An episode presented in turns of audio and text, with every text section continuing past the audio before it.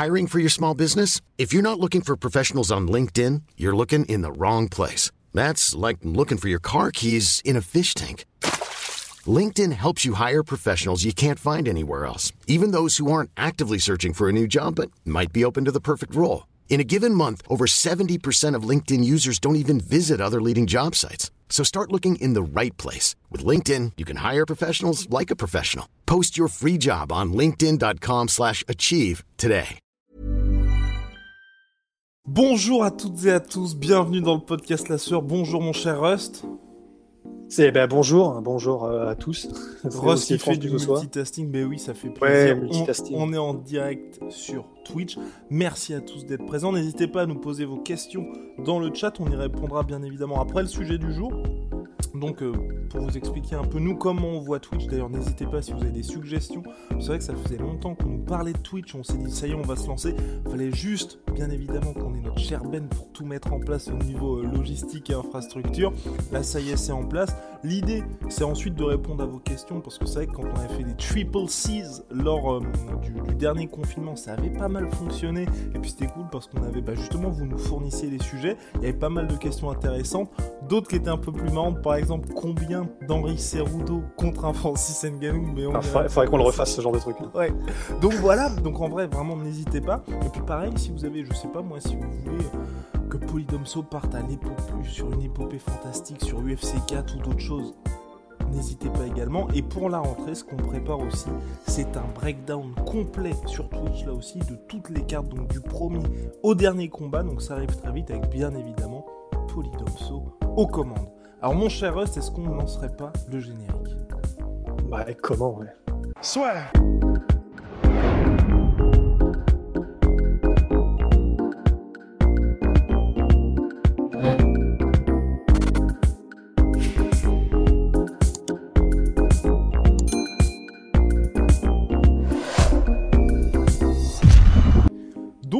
reparti. Nous sommes repartis, donc là on s'intéresse au plus gros PPV de l'histoire, tout simplement parce que là le classement est sorti, vous allez voir, il y a clairement Conor McGregor et le reste du monde. Donc là c'est parti pour le classement tout simplement. On va commencer avec le dixième plus gros pay-per-view de l'histoire, donc c'est l'UFC 194, José Aldo, Conor McGregor, 1 200 000. Numéro 9, UFC 205, Eddie Alvarez contre Conor McGregor, 1 300 000. Numéro 8, UFC 251, Cameron Ousmane, Jorge Masvidal, 1 300 000. Numéro 7, UFC 100, Brock Lesnar versus Frank Mir, 1 300 000. Numéro 6, UFC 196, Conor McGregor versus Nate Diaz, 1 1 317 000. Numéro 5, UFC 246, Conor McGregor versus Donald Cerrone, 1 353 429. Numéro 4, UFC 257, Dustin Poirier versus Conor McGregor 2, 1 600 000. Numéro 3, UFC 202, Nate Diaz versus Conor McGregor 2, 1 650 000. Numéro 2, UFC 264, Dustin Poirier versus Conor McGregor 3, 1 800 000. Et numéro 1, UFC 229, Habib versus Conor McGregor, 2 400 000. Bon Ross, quand on voit ça, on se dit, il y a vraiment Conor McGregor et les autres. En fait, c'est là où on se dit, quoi qu'on en pense de ce gars-là et quoi qu'on en veuille et quoi qu'on en dise, ben, c'est déjà, premièrement, sans aucun doute, mais même pas l'ombre d'un doute, la plus grande star que le sport n'ait jamais connue de son histoire. Déjà. Et euh, en plus, tu sais, on peut s'amuser à faire des trucs un peu con-con, mais un peu marrant en mode, euh, bah, en plus, avec Internet et le fait qu'on est maintenant à 7 milliards, c'est genre le mec euh, qui a pratiqué du combat libre le plus connu de tous les temps, mais genre de l'histoire de la Terre entière, tu vois, depuis la création il y a des milliards d'années. C'est quand même assez stylé. Mais donc, en tout cas, c'est sûr que sans aucun doute, en MMA, il y aura eu, une fois qu'il aura pris sa retraite, ce qui pourra peut-être venir plus tôt que tard, il y aura eu vraiment clairement un avant et un après Connor, en fait quelqu'un qui est capable, sur les 10 plus gros pay-per-view de l'histoire de la plus grosse compagnie, d'en caler 8, c'est, c'est même pas un règne en fait. C'est là, c'est, comment dire, c'est, impérial en fait ce qu'il arrive à faire. Donc qu'on l'aime ou qu'on ne l'aime pas, en fait, ce qu'on peut déduire de ce genre de stats, je crois, c'est simplement que grâce à lui, il y aura vraiment, vraiment eu une, une, flopée de gens qui n'étaient même pas forcément nécessairement intéressés par le même à la base, qui s'y sont intéressés. Il y a les chiffres maintenant qui le disent, et il y a aussi le fait que dans nos connaissances, et je suis prêt à parier que pour tous ceux qui nous écoutent, c'est le cas aussi, ben en fait, il y a les gens qui connaissent même pas vraiment le MMA, mais qui connaissent Conor McGregor parce que Conor McGregor fait de l'UFC, tu vois. C'est, c'est, il a changé le game vraiment à tout jamais. C'est-à-dire que là, je, ça, ça viendra peut-être, mais je vois même pas comment quelqu'un là dans les années qui viennent pourrait réussir ce tour de force aussi monstrueux que de réussir à caler 8 des plus gros pay-per-view euh, dans les plus, les plus gros stades de tous les temps. quoi. C'est délirant. Parce que oui, on va se projeter sur la suite, bien évidemment, sur l'après Conor McGregor, mais ce que Ross dit est complètement vrai. Je pense que vous aussi, vous le vivez un petit peu. Si vous êtes fan et que vous regardez les vidéos la sueur, d'ailleurs, n'hésitez pas, bien évidemment, à vous abonner. Petit pouce bleu si vous nous regardez également sur YouTube, ça fait toujours plaisir. Mais si vous regardez les vidéos la sueur, bah, vous voyez bien que je quand vous allez regarder un événement d'Israël Adesanya, vous êtes peut-être un peu seul, mais dès qu'il y a Conor McGregor qui combat, alors là, tout de suite, vos potes vont peut-être vous poser un petit peu plus de questions sur qui est-ce qu'il affronte exactement, Conor, est-ce qu'il est fort ou pas? Même mon père, qui nous regarde actuellement d'ailleurs, a acheté son pay-per-view pour regarder l'événement de. Ouais, il nous regarde actuellement. alors, Bonjour. alors que Conor McGregor, mon père par exemple n'est pas un fan hardcore. Il juste il sait que son fils il travaille là-dedans, mais quand il y a Conor McGregor qui combat, là il a acheté le pay-per-view. Donc il y a vraiment ça, il dépasse le cadre de son sport. Et d'ailleurs vous pouvez lire sur les sur les réseaux sociaux de Conor McGregor aujourd'hui il se présente comme le visage, le l'homme des sports de combat en général. Et donc c'est pour ça qu'aujourd'hui il a réussi à avoir 8 des 10 plus gros pay-per-view de l'histoire, ce qui est absolument monstrueux. Et là, plus globalement, on voit quand même, et ça qui est assez intéressant, je trouve, que il y a Jorge Masvidal et Kamaru Usman qui ont mine de rien réussi à se frayer un chemin. Il y avait l'UFC 100, mais celui-là, je le mets un petit peu à part, parce qu'avec Ross, on va en parler aussi, qui est aussi dans le classement. Donc, c'est les deux seuls événements où il n'y a pas Conor McGregor. Et pour l'UFC 100, c'était vraiment particulier dans le sens difficile de faire une carte plus chargée. Oui, c'est ça. En plus, maintenant, ils n'en font plus des cartes chargées. C'est-à-dire que l'UFC 100, c'était, il y avait un espèce de, une tempête de tout ce qu'il était possible de faire qu'ils ont fait en même temps. Il y avait Brock Lesnar, il y avait Georges Saint-Pierre, il y avait euh, Michael Bisping, Dan Anderson, et il l'avait vraiment bien vendu avec le Pride et tout ça. Et euh, clairement, des cartes comme ça, c'est rarissime aujourd'hui. Et Georges Saint-Pierre et Brock Lesnar étant deux des plus grandes stars de l'histoire de la compagnie, ben forcément c'était c'était c'était absolument monstrueux. En plus du fait que c'était UFC 100, donc euh, le centième épisode, euh, enfin la centième édition, et donc ils avaient fait un, tapage euh, vraiment mais infernal et monstrueux sur le sur l'événement. Donc c'est vrai que c'est un peu à mettre à part. Sur Ousmane et Masvidal, c'est vraiment intéressant parce que franchement c'est assez fascinant parce que ça restera à jamais. Maintenant, Masvidal, j'ai l'impression qu'il perd un petit peu en star power. J'ai l'impression que les gens suivent un petit peu moins, qu'il il y a moins de hype. Mais c'est vraiment intéressant de se dire, cet événement-là, déjà premièrement que Masvidal a pris, euh, je crois que c'était à 8 ou 10 jours, mais c'était à un moment où six toutes jours, les étoiles étaient jours, 6 jours, 6 jours, 6 putains de jours. Et c'est vraiment intéressant de se dire qu'ils ont, ils sont rentrés dans le top 10 des plus gros pay-per-view de l'histoire, mais en utilisant vraiment, mais en, alignant toutes les planètes pour que la hype Masvidal soit euh, optimisé et utilisé, mais au maximum de ce qu'il était possible de faire. Mhm. Donc, ils ont parfaitement joué. Masvidal a parfaitement joué. Et, franchement, le fait qu'il ait accepté ce combat, ce qui était franchement, enfin, il faut vraiment une sacrée peur, tu vois, pour, pour affronter le champion euh, en aussi peu de jours notice, avec le wake-up, le fait que c'est Abu Dhabi, etc. Enfin, mais je pense qu'il ne le regrettera pas parce que du coup, ben, il est rentré dans l'histoire. Mais c'est vrai que c'est intéressant que Ronda Rousey ne soit pas dans ce classement, Georges Saint-Pierre ne soit pas dans ce classement, et que ben c'est vraiment, euh, tu as ce combat-là qui est finalement assez étrange parce que Kamar Ousmane n'est pas la superstar que sont, euh, bah, que sont Connor, que sont Brock Lesnar, que sont JSP, etc. Et pourtant, mais il est là avec Masvidal et l'UFC 100. Enfin, c'est très étrange, quoi. Mais effectivement, donc ça, ça, ça confirme, il y a Connor et il y a les autres, quoi.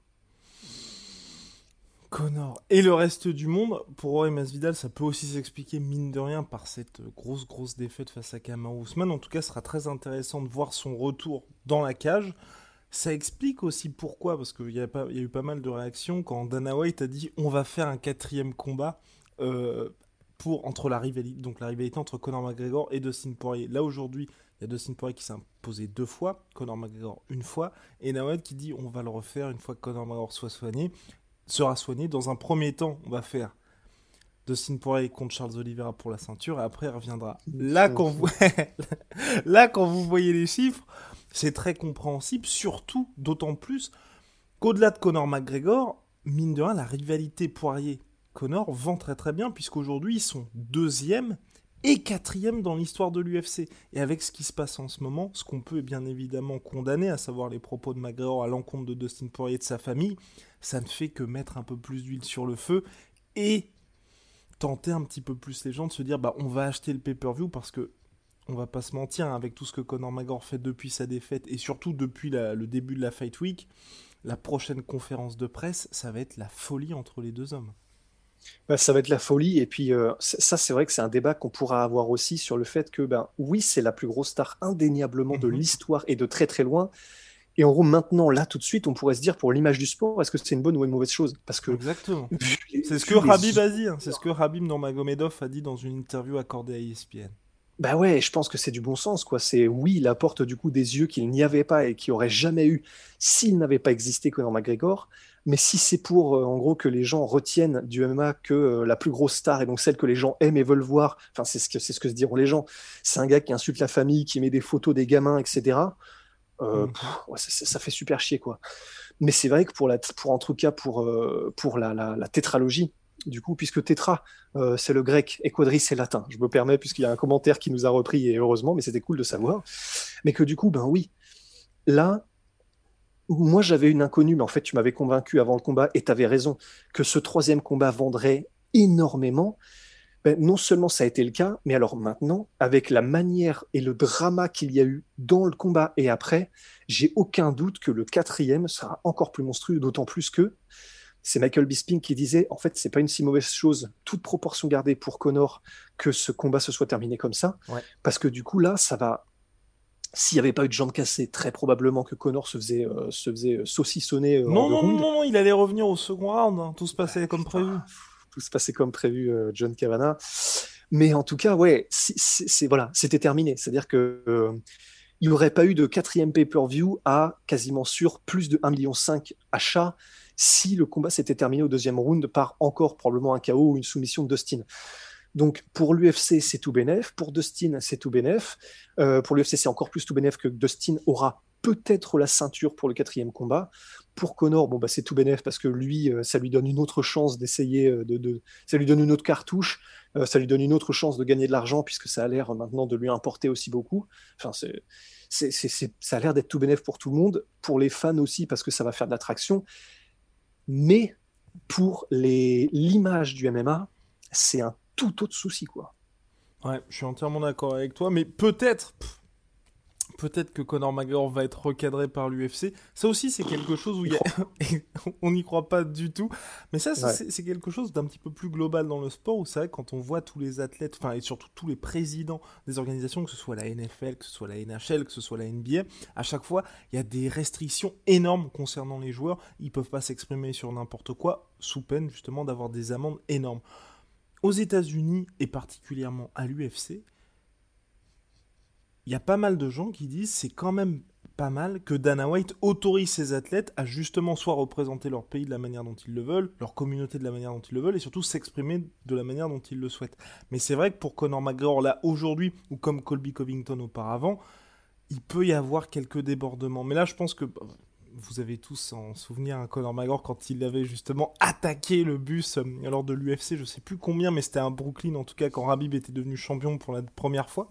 Euh, L'UFC, Dana White avait d'abord condamné, mais vraiment fermement, tous les agissements de Conor. Ensuite, la vidéo avait été dans l'UFC Embedded. D'ailleurs, aucune de toutes les vidéos, de tous les Embedded de l'histoire de l'UFC n'a été plus vue que l'agression de Conor McGregor du bus. Et ensuite, on a eu le combat entre Conor et Habib qui est devenu le plus gros pay-per-view de l'histoire de l'UFC. Ben ouais, c'est clair que l'UFC sait monétiser du drama et que euh, ben, visiblement que les fans euh, en demandent aussi. C'est-à-dire que là, enfin, peut-être qu'on va se faire incendier. Enfin, je vois pas pourquoi parce que ce sont des faits, tu vois. Mais ben là, visiblement, c'est ce genre de drama qui fait que ça, que les gens achètent et que ça fait vendre et que ça crée de l'engouement. C'est-à-dire que, et je pense que tout le monde humainement condamne le geste, il n'y a aucun problème là-dessus, mais c'est ce qui a fait vendre le plus, quoi. Donc en fait, c'est. Je, je, sais pas, tu vois, euh, si, si, si, on, si on rentre dans ce débat-là ou pas, on peut le faire très rapidement, enfin en tout cas, mais... UFC 223 dans le bus par euh, Mr. UFC 223. Exactement, d'ailleurs, Mr. D, big out à Mr. D, dire qu'il y a un de nos modos sur Discord, avec James Bond. Donc n'hésitez pas aussi à aller sur Discord parce que là, on va faire des passerelles entre Twitch et Discord très bientôt. Ah bah ça va être la folie, hein, ça, va être Las Vegas. Ça va être la folie. Poursuivez mon cher Rust. Mais oui, et c'était effectivement de dire que, euh, enfin, personnellement, je pense qu'on devrait laisser dire les fighters ce qu'ils veulent en fait. C'est pour moi c'est genre, mais même dans, dans, tous les cas, même dans la vie, tu vois. D'accord. On, on, doit être capable de dire ce qu'on veut, mais par contre, bah, la sanction elle est là. La sanction, la sanction, elle est que par contre, le, le comment dire, la la foule, enfin, les, les, gens sont beaucoup plus intelligents que qu'on essaie de le qu'on essaie de le faire croire, tu vois. Mhm. Et, et je pense que quand les gens voient ça, qui voient ce connard a fait, qui voient ce que ce qu'il a dit, qui voient ce qu'il continue de dire, je pense que ben personne n'est dupe et personne n'est en mode c'est génial, tu vois. Les gens regardent, mais il y a une vraie condamnation euh, morale et humaine de la part des gens. Donc je me dis, euh, je, pour moi, pour moi, le pire, ce serait d'essayer de censurer le truc parce que du coup, ça, ça, ça mettrait, je trouve, un, ça enlèverait du naturel à tout Mhm. ça. Après, euh, par contre, ce que j'aurais aimé, je ne sais plus si ça a été le cas, mais c'est que par contre, quand ça dépasse les bornes, comme quand c'est une attaque euh, comme physique, comme celle du bus, je ne sais, je sais plus s'il y avait eu des condamnations ou pas, mais là, par contre, il en faudrait, tu vois. Et j'ai pas souvenir qu'il y en ait eu. Il n'y avait pas eu de condamnation, non. Ouais, voilà. Et ça, par contre, pour moi, c'est dégueulasse. Comme euh, de la même manière que lorsque Connor a attaqué le mec euh, dans un bar, Mhm. il n'y avait pas eu de condamnation non plus, je crois. Et Ouais. ça, pour moi, par contre, c'est absolument, c'est ça, c'est pas possible. C'est parce que là, par contre, là, il y a un problème pour moi. C'est-à-dire que s'il y a quelque chose qui, au niveau de la loi, est répréhensible et qu'il y a rien qui est fait parce qu'il a des traitements de faveur, là, pour moi, c'est dégueulasse. Pour ce qui est de dire ce qu'ils veulent, hum, personnellement, je suis plutôt, euh, je suis plutôt, comment dire, euh, partisan de chacun dit absolument ce qu'il veut. La sanction, elle est après. C'est-à-dire que, euh, bah, soit les gens te détestent et te le font savoir, soit, euh, bah, du coup, tu perds tes sponsors, tes trucs. Ouais. Mais je suis plutôt d'avis de chacun euh, dit ce qu'il veut et c'est la vie, tu vois. D'autant plus que c'est le fight game. Donc, euh, c'est pas comme si les mecs s'insultaient et qu'il se passait rien après. Les mecs se sont insultés et Rabib lui a roulé dessus, tu vois. Donc, bon.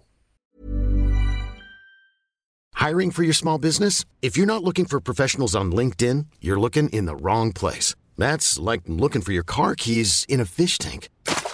LinkedIn helps you hire professionals you can't find anywhere else, even those who aren't actively searching for a new job but might be open to the perfect role. In a given month, over 70% of LinkedIn users don't even visit other leading job sites. So start looking in the right place. With LinkedIn, you can hire professionals like a professional. Post your free job on linkedin.com slash achieve today. Oh là là là là là là. Non, mais factuellement, c'est vrai, tu vois. Oui, non, non, complètement. Et, et c'est vrai que, mine de rien, ça permet aussi, et c'est ce qui rend le sport si intéressant, de voir tous ces combattants qui ont vraiment des personnalités qui leur sont propres. Et c'est vrai que, n'hésitez pas à en parler sur le chat, mais moi je trouve que c'est assez intéressant, ça, c'est que dans les sports de combat, et plus particulièrement en MMA, vous regardez par exemple le top 10 de n'importe quelle catégorie, on peut vraiment s'intéresser à n'importe quel combattant. Et c'est extrêmement rare ces gars qui sont justement hyper lisses. Prenez par exemple Yann Blakovic, qui en apparence, vous pouvez juste être bon bah ok, c'est le champion light heavyweight de l'UFC, c'est pas le meilleur des trash talkers, mais pourtant, quand vous regardez toutes ces histoires, justement aussi, son, le fait qu'il ait trouvé euh, son espèce de corde, Corde de pendu. corde de pendu au fin fond d'une forêt qui depuis porte chance. Enfin, tous ces gars ont tous à chaque Ouais. fois des histoires. Et je pense que si on était dans une ligue type NBA un petit, beaucoup plus lisse, bah, on lui aurait dit bon bah Yann, s'il te plaît, sur- surtout ne parle pas de ça euh, parce que bon, c'est un petit peu compliqué ensuite Ah de oui. marketer. Alors qu'en- qu'à l'UFC, il y a énormément d'histoires comme ça. Et justement, ça fait aussi que les mecs ont un petit peu plus de personnalité. Par exemple, Jorge Masvidal, le fait que le gars ait quand même commencé dans des jardins avec Kimbo Slice, ça aussi c'est un truc où vous de premier abord, on peut se dire, bon, bah, c'est du MMA, le sport qui est quand même assez jeune, qui cherche à quand même être accepté par toutes les générations. On va peut-être dire, bon, bah, qu- quel mot sur ces histoires-là? Plutôt, on va dire que tu as commencé dans un petit club, et puis qu'ensuite tu as trouvé un coach qui t'a un peu pris par la main. Non, non, non, non. Là, on joue à fond le côté, c'était des combats illégaux, c'était dans les jardins, ils jouaient pour de l'argent, enfin vraiment. Et c'est ce qui fait qu'aujourd'hui, en partie, bien évidemment, Jorge Masvidal est une superstar. Est-ce que Rust, on a fait le tour sur les pay-per-view et le fait que, bien évidemment, aujourd'hui, Conor McGregor soit la plus grande star de l'histoire du sport et que ça explique aussi ses nombreux passes droits. Il y a quelqu'un qui nous avait dit quand même euh, quelque chose d'assez intéressant, c'est vrai, qui avait parlé du fait que Conor McGregor, on en avait parlé avec Rust en off, n'avait tout au long de la Fight Week, n'avait ni porté les tenues Venom, d'ailleurs sponsor de la sueur Venom, un big shout à Venom, ni bien évidemment les t-shirts euh, crypto.com. Il Ouais. avait été réprimandé certes par Dana White, mais il n'y a pas eu réprimandé lors de la pesée, mais il n'y a pas eu d'autres punitions mais il faut savoir que selon John S. Nash de, je crois que c'est Bloody Elbow, l'UFC 264 a rapporté à l'organisation 100 millions de dollars. Le, le deal entre crypto.com et l'UFC, c'est 175 millions sur quoi? Sur 5 ans, je crois. Euh, 6 ans, il me semble, un truc comme ça. Donc, bon. Mais ok, et juste j'en profite pour caler aussi euh, que Dana qui dit après, après ça et sachant tout ce qu'on sait, non mais les bonus à 75 000 dollars c'était un one-off parce que sinon ça va foutre en l'air nos finances. Sérieux, respectez-nous, enfin respecte-nous un minimum, tu vois. C'est même pas que personne n'est dupe, c'est là c'est insultant presque que, évidemment que non, c'est pas le cas. Enfin, c'est là, c'est pas cool, tu vas nous prendre autant pour des pour des belettes, quoi. Mais oui, effectivement, enfin, 100 millions de dollars rapportés, c'est c'est juste tout simplement fou. Et effectivement, pour rebondir sur ce que tu disais par rapport à ça, c'est aussi peut-être, même si aujourd'hui, je pense que Conor McGregor, malgré ce qu'il gagne, n'est pas rémunéré à sa juste valeur, tout comme Dustin, tout comme euh, tous les combattants. Néanmoins, quand même, le fait qu'il soit Conor McGregor, ça lui donne certains passe-droits, dont euh, bah, le fait que, par exemple, le, t-shirt crypto, je suis quasiment certain, même s'il n'en a pas parlé, je crois que Connor a juste estimé que, attendez, vous êtes en train de faire des deals, vous gagnez des centaines de millions de dollars, nous, on n'en voit pas un copec en tant que combattant, c'est dégueulasse, allez vous faire voir. et je pense, et du coup, je pense que c'est pour ça qu'il ne l'a pas fait, tu vois, Connor, et parce qu'il peut se permettre, parce que je sais pas de combien est l'amende, mettons que ce soit une amende de 20 000 boules, euh, bah, pour lui, euh, pour lui, voilà, c'est un skittle, tu vois. Mm. Donc, il a aussi ces privilèges-là, qui sont des petits privilèges, mais qu'il a du, du fuck you money par rapport à l'UFC aussi, quoi. Oui, parce que Conor McGregor touchait de sponsoring, justement, de l'UFC, parce qu'il y a quelqu'un dans le chat qui nous disait, en fait, ils ne sont pas obligés de porter du Venom. Si, si, si, ils sont obligés de porter du ah, Venom lors de la Fight Week, en fait. Et c'était exactement la même chose avec Reebok. En gros, si vous voulez, c'est ce qui avait un petit peu tout bouleversé à partir du moment où l'UFC a eu son propre équipementier, c'est que les combattants sont, lors de la Fight Week seulement, hein, obligés soit de porter du Venom ou soit de porter bah, des t-shirts où on ne voit pas des logos. Mais quand je dis t-shirts, c'est en conférence de presse ou alors des costumes. Enfin, vous voyez bien quand les combattants arrivent, soit ils sont en Venom tout simplement, ou soit avec des marques qui, enfin, soit avec des vêtements mais où les marques ne sont pas visibles. Et donc ça fait partie du justement du contrat. Hein.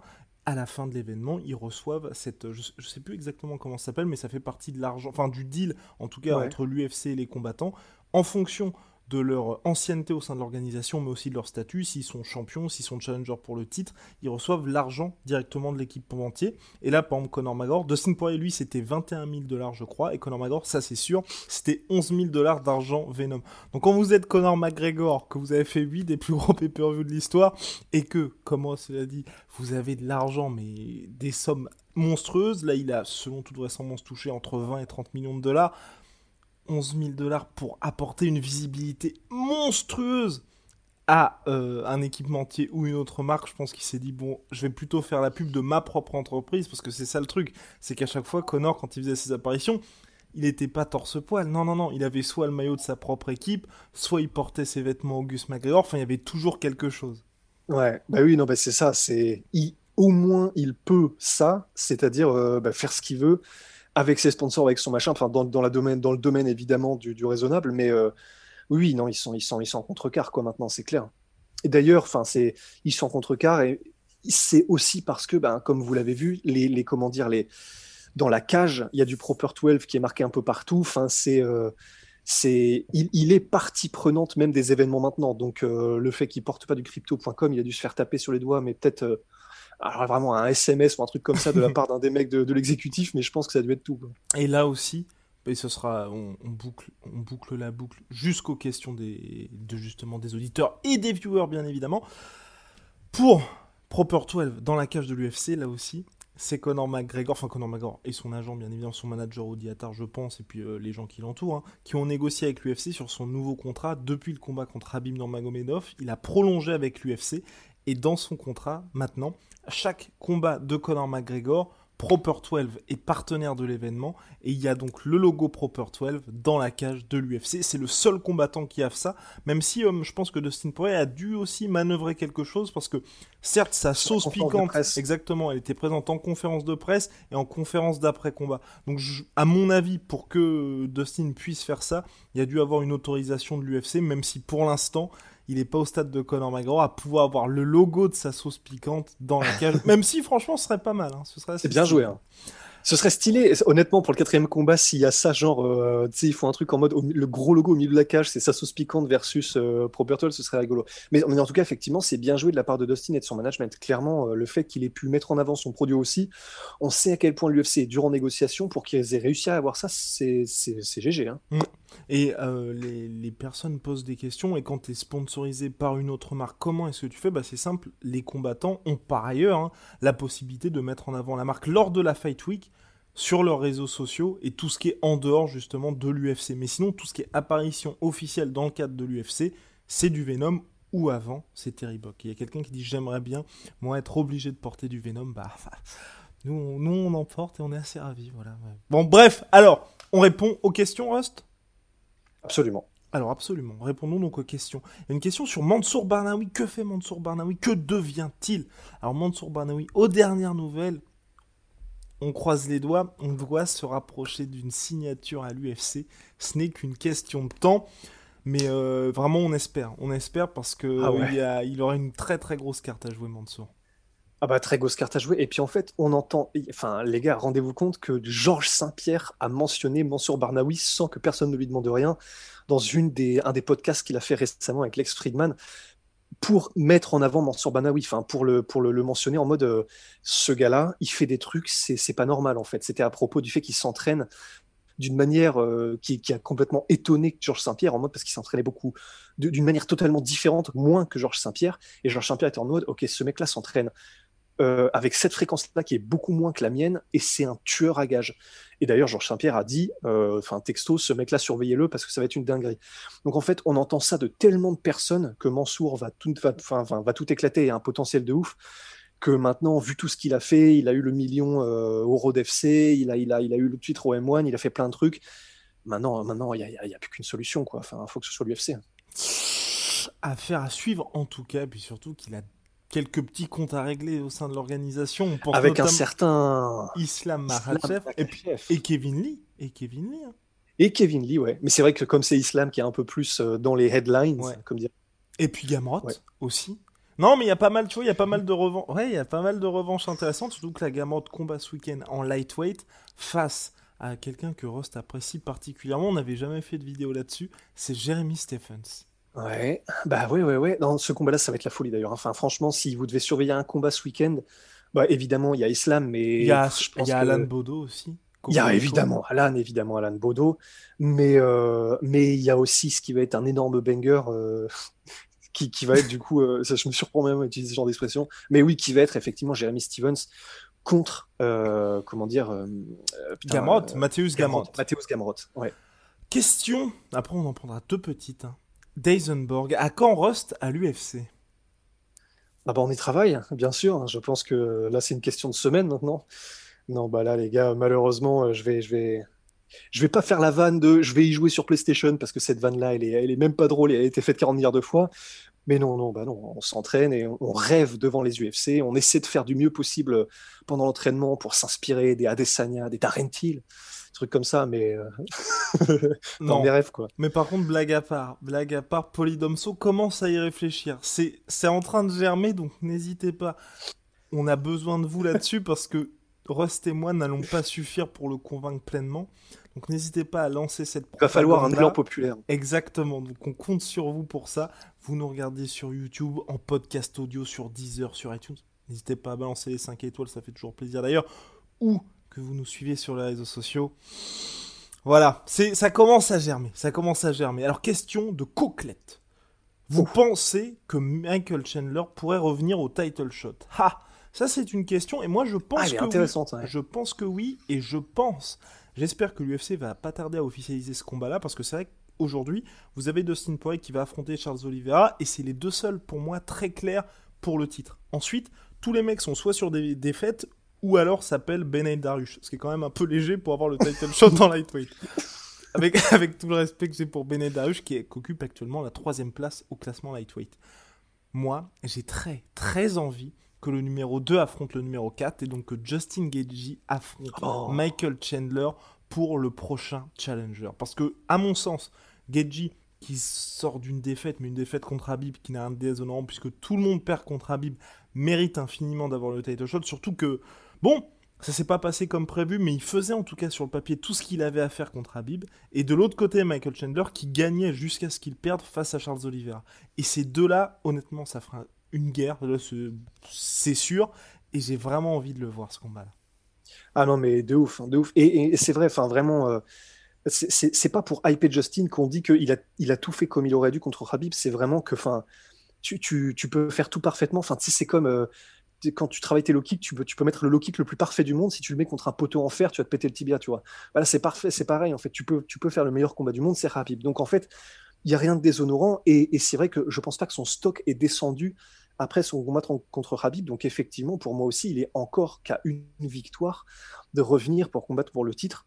Et en plus, euh, clairement, au niveau des styles, Michael Chandler contre Justin Gagey, enfin, Justin Gagey contre n'importe qui, mais là encore plus quoi. Enfin, je pense qu'on a une guerre en mode euh, Alvarez Gagey ou, ou euh, Dustin euh, qui sera sans aucun doute quoi. Enfin là, franchement, ça va être un, régal pour les yeux, un petit peu moins pour les, les, les brain cells des deux, mais, mais ça va être un délire. Hein. Oh là là là là. En tout cas, vivement. Ce podcast touche déjà à sa fin. En tout cas, merci à tous pour vos questions. On reviendra bien évidemment très vite. Là, c'était, on est encore en phase de test. Si vous nous suivez. Ah mais en vrai, c'était mortel. Ouais, c'était bien. Il y a des gens qui, qui, qui, écoutent, qui posent des questions en même temps. Putain, c'est complètement. Mais pour les prochains, là, on est encore en phase de test dans le sens. Ouais. Le premier, on l'a fait au studio. Là, c'est le premier en distanciel. On espère que le son était bien. N'hésitez pas à nous dire si le son était bien, si vous avez entendu des, des petits bruits un petit peu étranges ou quoi. On essaiera de faire bien mieux la prochaine fois. Euh, aussi, on préviendra bien en amont l'équipe sur, sur Discord et sur les réseaux sociaux pour que, bien évidemment, vous puissiez participer de la meilleure façon possible. En tout cas, on avance au progrès. Si vous avez des suggestions sur les contenus ou sur les vidéos que vous avez envie qu'on fasse, n'hésitez pas aussi à les mettre en commentaire. Si ça fait un petit moment qu'on n'a pas fait de l'assurenceur ou de Pauline de Game ou de Pauline de Game, moi je vais pas cibler euh, certaines personnes de l'équipe. N'hésitez pas là aussi à nous mettre en commentaire, comme ça on y réfléchit et on met tout ça dans notre petit calendrier parce que maintenant on a un superbe calendrier. Ah ça On se professionnalise. Big shout out, vous le savez, à My Sweet Pea, My Sweet Protein Jusqu'à moins 80% en ce moment sur tout My Protein, ce sont les soldes. Et avec le code la sueur, vous avez droit à moins 15% en plus sur tout My Protein. Et bien évidemment, vous le savez, Venom, sponsor de l'UFC et sponsor de la sueur. Et pour toutes les fringues la sueur, par exemple les casquettes, les t-shirts, c'est sur lasueur.store. We're out of here. Thank you so much for the support. Et puis voilà, on va vous quitter avec un, un petit, un petit générique. Pas piquer les hannetons. Allez, Allez c'est Peace out.